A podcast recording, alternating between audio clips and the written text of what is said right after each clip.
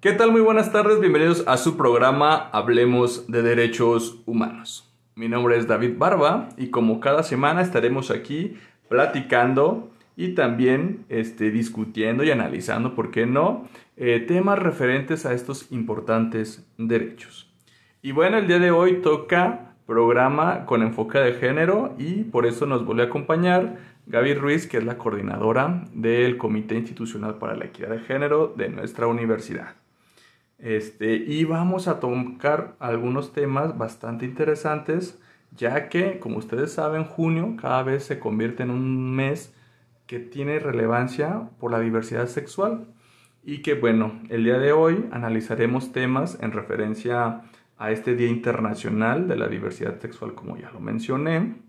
Y también vamos a analizar un enfoque para ir construyendo una educación diferente, una educación que sea no sexista, que, en la cual, bueno, se, se planteen nuevas formas de, de, abordar estas temáticas de igualdad de género y que también se vayan quitando pues algunos estereotipos, ¿no? Estos estereotipos que, que muchas veces son los que no nos dejan avanzar hacia una, una sociedad más justa, más igualitaria.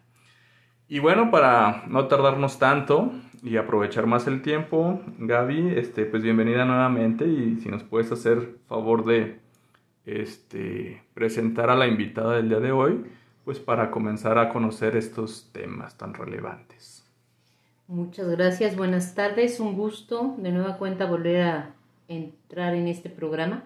Y en esta ocasión nos acompaña la representante del Centro de Ciencias de la Salud, Carla García, que eh, nos va a comentar sobre dos temas. No solamente, o sea, ya los mencionabas, es el de la educación no sexista.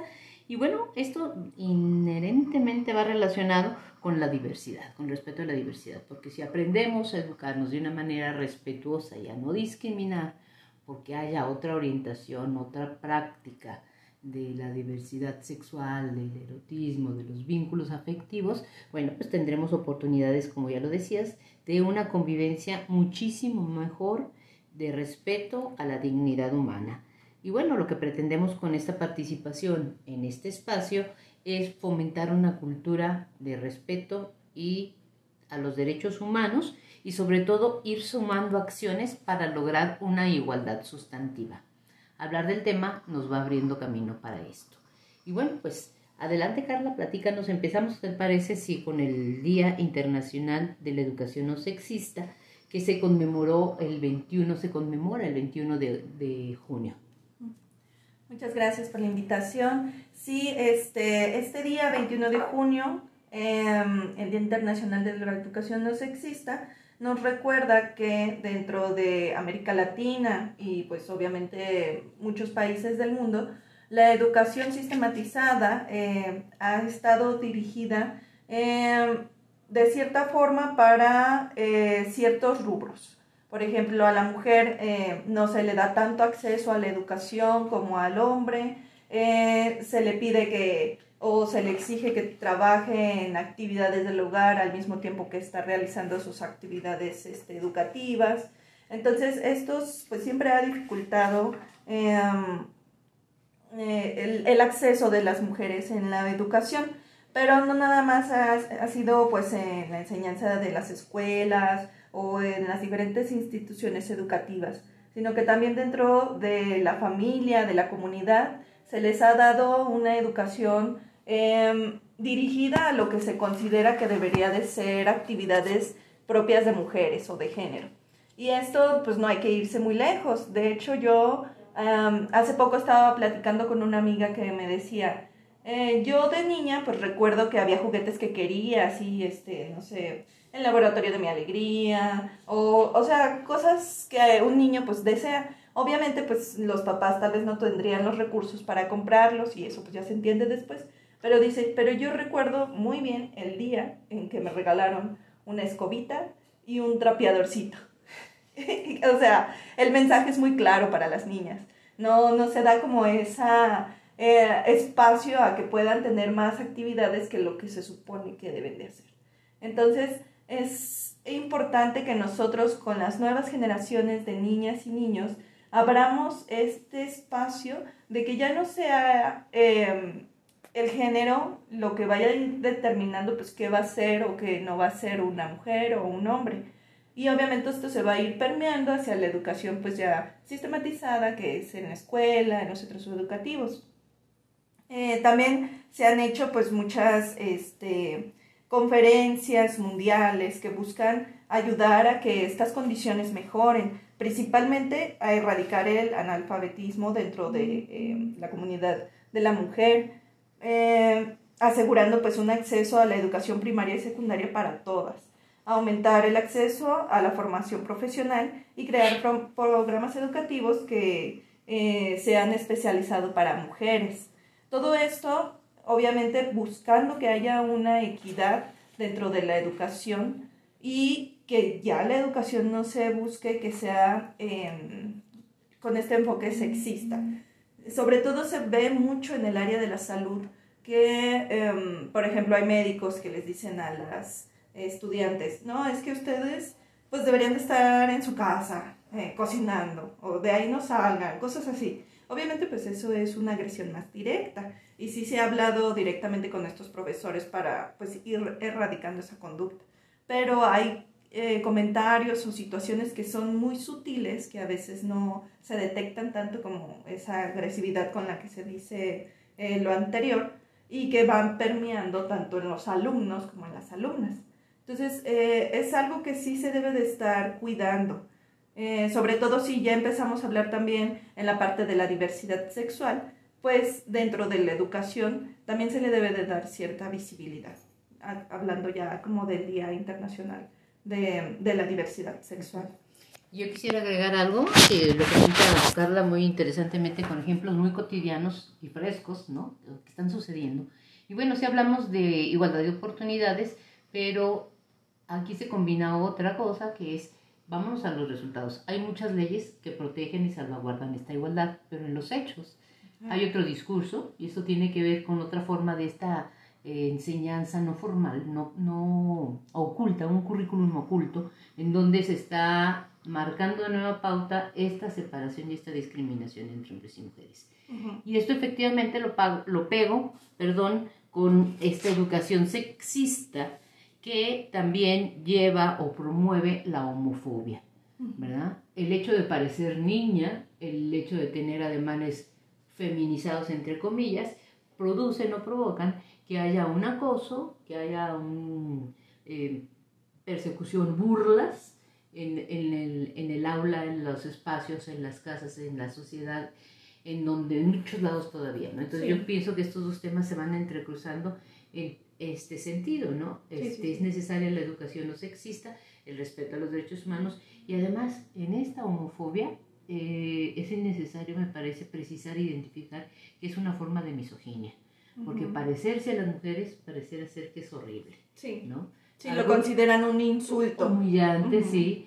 Eh, alguna vez que yo daba clases me decían, es que me dijo vieja, le digo, pues siéntete orgulloso no te tienes por qué ofender. eso es parte de eso, pero platícanos, no sé, David, ¿tú quieres comentar algo para entrar en el tema de, del 28 de junio? Sí, claro, no, este, yo creo que lo que les he escuchado se me viene muy claro un ejemplo de los uniformes, ¿no? Y cosas normales, ¿no? Que ya normalizamos y que a veces, pues también hay que entender a la otra parte, digo entender en cierto punto a qué nos enfrentamos, ¿no? Porque hay una resistencia, ¿no? Porque a lo mejor el concepto que tenemos de mundo se formó así, ¿verdad? Y a lo mejor piensan que así va a ser siempre y así tiene que ser siempre y que es lo mejor, ¿no? Y a veces pues no. Y yo creo que ahora las nuevas generaciones desde ahí están empezando, ¿no? Desde los uniformes, o sea, ¿por qué yo me tengo que usar falda y tu pantalón? Aunque haga frío, o porque yo no puedo llevar short y tú sí puedes llevar falda, ¿no? O sea, son cuestionamientos que pueden ser a veces muy burdos y que qué tiene que ver con la educación. Bueno, en un principio podemos decir, pues yo creo que nada, ¿no? Pero al final de cuentas tiene que ver todo, ¿no? Con el currículo oculto y de cómo ya desde niños pues ya te están asignando tu rol, ¿no? El rol en el que tú vas a interactuar en la sociedad y que si tú si quieres salir de ese rol o no te gusta, pues no puedes, ¿verdad? Tendrías que seguirlo, ¿no? Entonces, ¿qué tantas enfermedades o cosas puede llevar eso, ¿verdad? Después, como cuánta represión, cuánta, este pues intolerancia, no sé, o sea, todo lo que hemos hablado, todo lo que ha vivido la historia de la humanidad, ¿no? Entonces me suena interesante y me hace eco en ese sentido, ¿no? Cómo avanzar de una forma, este, pues, no digamos correcta, pero sí de una forma, cómo avanzar la sociedad de una forma en la que podamos, pues tener libertades para todos, tener bienestar para todos, ¿no? Entonces, creo que estos días, bueno, este, este, este, este artículo de la educación y este día 28 de junio nos marcan algo, ¿no? Y, y nos marcan algo que la sociedad tiene que estarlo hablando, tiene que estarlo, este, pues visibilizando, ¿no? Para ir avanzando como sociedad, ¿no?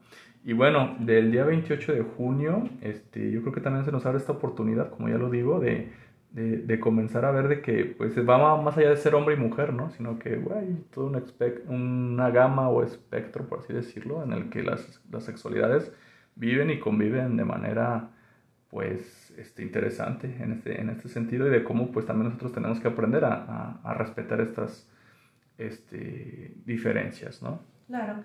Sí, principalmente creo que hay que mencionar que se debe de visibilizar más, sobre todo para eh, las infancias y las juventudes diversas.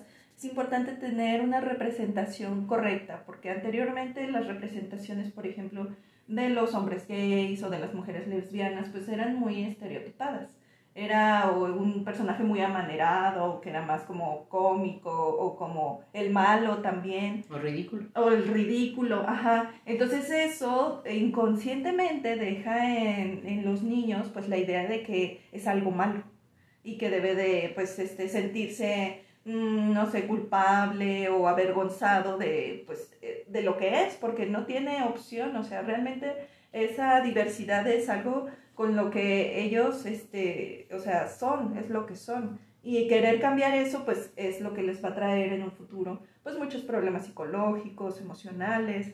Eh, se ha visto que eh, tienen también más mm, alteraciones que los pueden llevar al suicidio. Entonces, si ven una buena representación en la que se les diga, es normal, es este, como cualquier otra persona, simplemente tiene una diversidad en la parte de, Em, de la parte sexual, pues obviamente ellos así lo van a entender. Y de hecho en las nuevas generaciones sí se ha visto una mayor aceptación en esto y pues la resistencia siempre es como que en las pasadas, donde dicen, no, es que eso no es normal y les están obligando y que se los están imponiendo, cuando pues es lo contrario, o sea, simplemente se está haciendo eh, lo que ha existido siempre, pero con una representación verdadera.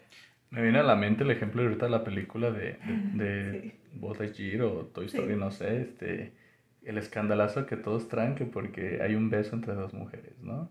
Este, y, lo que viene a la colación lo que tú dices, ¿no? ¿Quién está haciendo el escándalo? Yo creo que son los adultos más que los niños. Sí, a un este niño de verdad no, mm, no le interesa esa parte.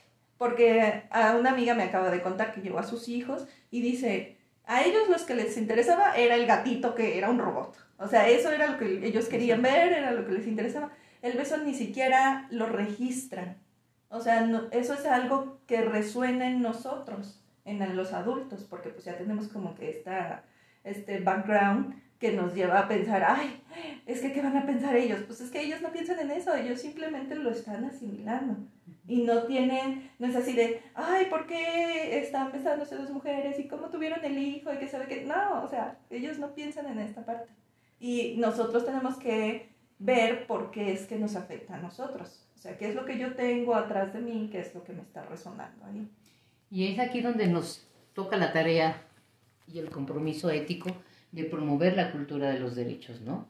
El derecho a decidir sobre tu vida, claro, con el principio de respetar el derecho de los demás, eh, y sobre todo fomentar una educación centrada en los derechos, ¿no? Y pienso que estamos viviendo una época en la que hay muchos cambios muy emergentes en corto tiempo, en, menos de 30 años, se puede decir, que ha habido esta cierta aceptación social porque se han incorporado los movimientos, han hecho presencia, han participado, han crecido y que a nivel internacional todas las eh, normatividades, convenios este, internacionales, etcétera, están por salvaguardar los derechos de todas las personas en esta diversidad. Estos cambios yo creo que van teniendo aceptación y rechazo, ¿no? Porque pues a veces los rechazos son muchos. Eh, y aunque se diga así, de todos modos se atraviesan otro tipo de discriminaciones que tienen que ver con color de piel, con condición socioeconómica, con orientación sexual, con el género, con eh, la participación o no en ciertos eventos.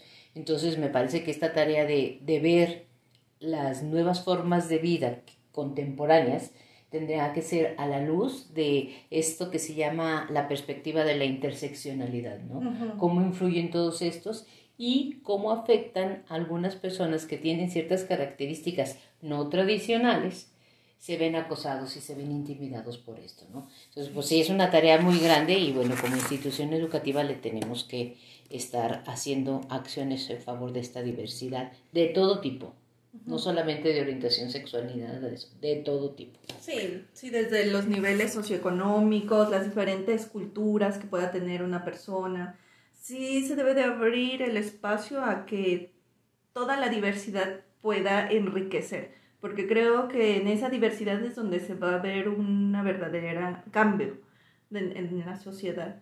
Y específicamente ya en la diversidad sexual, pues eh, se tiene que entender que es algo que mientras no esté afectando a, otros, o sea, que sea consensuado, que sea este, con adultos, o sea, mayores de edad, toda esta eh, parte pues, legal, en cierta forma, pues no debe de interesar a otros. O sea, es algo personal que se debe de vivir en, en, la privacidad y que pues no debe de afectar en ningún otro aspecto, como sería el laboral, el educativo, el este, social en una comunidad. Entonces sí creo que ya eh, se ha hecho un cambio, aunque falta todavía mucho, porque sí, todavía México es un país que es muy agresivo hacia las diversidades, sobre todo este, para los transexuales se ha visto que tienen mucho, una esperanza de vida muy corta, porque ya sea,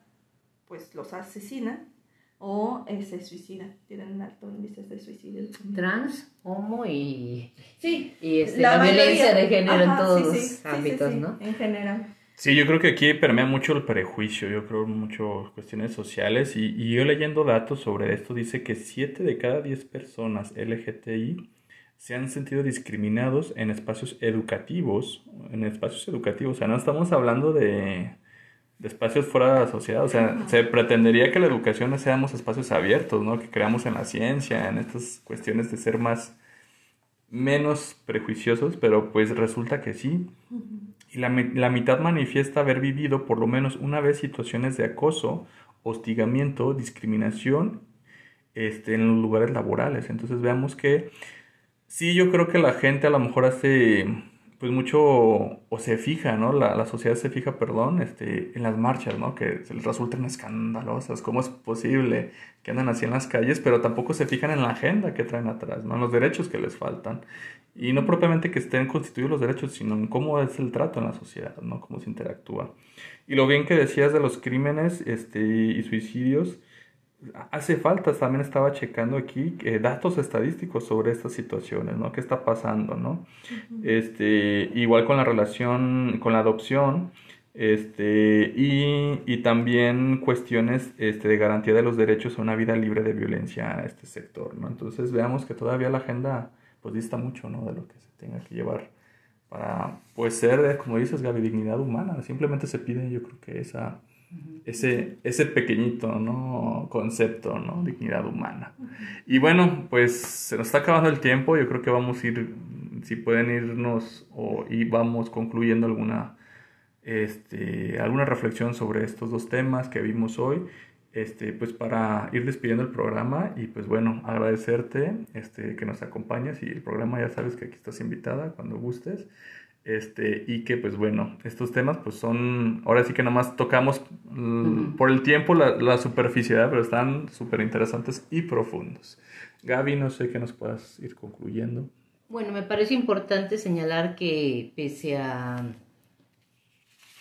que nos han concluido todo lo respecto a estos derechos, hemos avanzado sustantivamente, ¿verdad? O sea, ejemplos de expresiones en manifestaciones y en todo eso en menos de 20 años se han incrementado muchísimo. ¿no? Yo creo que ahora tenemos una tarea fundamental que sería consolidar el conocimiento en relación a los derechos, en relación a la historia. A mí me parece muy importante recuperar la historia de por qué surgen estos movimientos, ¿no? de cuándo datan. ¿no? Por ejemplo, el, el de la diversidad sexual es este, del surgimiento eh, de hace también bastantes años, como 30 años, en Nueva York, ¿no? Y cómo la Organización Mundial de la Salud también por su parte dejó de reconocer o dejó de estigmatizar a la homosexual como homosexualidad como una de las enfermedades mentales. Y bueno, es poco tiempo porque luego han pasado muchos años en que hacen cambios sustantivos a estos diagnósticos que más eh, han perjudicado los derechos. ¿no? Entonces yo pienso que mirar hacia atrás nos va a permitir ayudar a ver hacia el futuro, porque ha pasado poco tiempo, se ha sido un recorrido histórico, han sido pocos años, 30, 40 años, en donde se han ido incorporando en leyes, en prácticas, en expresiones, en manifestaciones y bueno, pues hasta llegar en este particular caso de ir aceptando ya sin mayor eh, problema los matrimonios, ¿no? Eh, está discutiendo todavía lo de las adopciones, ¿verdad? Pero... Sí, es un paso. Ajá, pero ya ahí vamos. Ok, pues bueno, este maestro, nos puede decir culminando también esta participación este, sobre estos temas. Sí, claro. Yo creo que los dos temas em, concluyen en que la educación es parte esencial en este cambio que nos decía Gaby. Creo que a partir de esta nueva educación no, no sexista vamos a tener un mayor avance en el desarrollo de la diversidad sexual y su visibilización y por lo tanto pues eh, van a mejorar todas estas Em, agendas de los derechos humanos para todos. Entonces sí creo que el objetivo en el que debemos de fijarnos es en la educación. Así es, yo creo que el derecho a la educación es la clave para muchas cosas, pero educación de calidad, ¿verdad? Y educación este, con visión de género, porque si no también existe el otro tipo de educación que es lo peor, ¿va? Claro, claro, que, que, nos, que nos puede, y yo creo que esta, esta visión, como tú nos expusiste, de educación no sexista, creo que nos puede abrir este panorama, ¿no? De para, para que las sociedades pues exista menos violencia, ¿no? Y exista más tolerancia y exista más inclusión. Y como bien lo dijiste tú, ¿no? Que a lo mejor la vida personal es lo menos que nos debe importar este, de las personas y sí centrarnos en, en, cuestiones que a lo mejor nos pueden ayudar a pues hacer sociedades más, más, más de bienestar, más productivas, en, digo productivas en el buen sentido, no, no solamente económico, sino más, más constructivas, por así decirlo, y humanas. Muy bien, pues muchas gracias por la participación del día de hoy. Eh, a ustedes también este, agradecerles por, por, estarnos escuchando. También agradecemos a Radio Universidad por la producción, al espacio la Defensoría y ya sabe que tiene a, a su disposición el, el correo defensoría.edu.ua.mx y está también nuestro Facebook, Defensoría de los Derechos Universitarios. Y bueno, con esto nos despedimos, eh, agradecerles eh, como siempre el favor de su atención y nos seguimos escuchando aquí en su programa, Hablemos de Derechos Humanos. Hasta luego.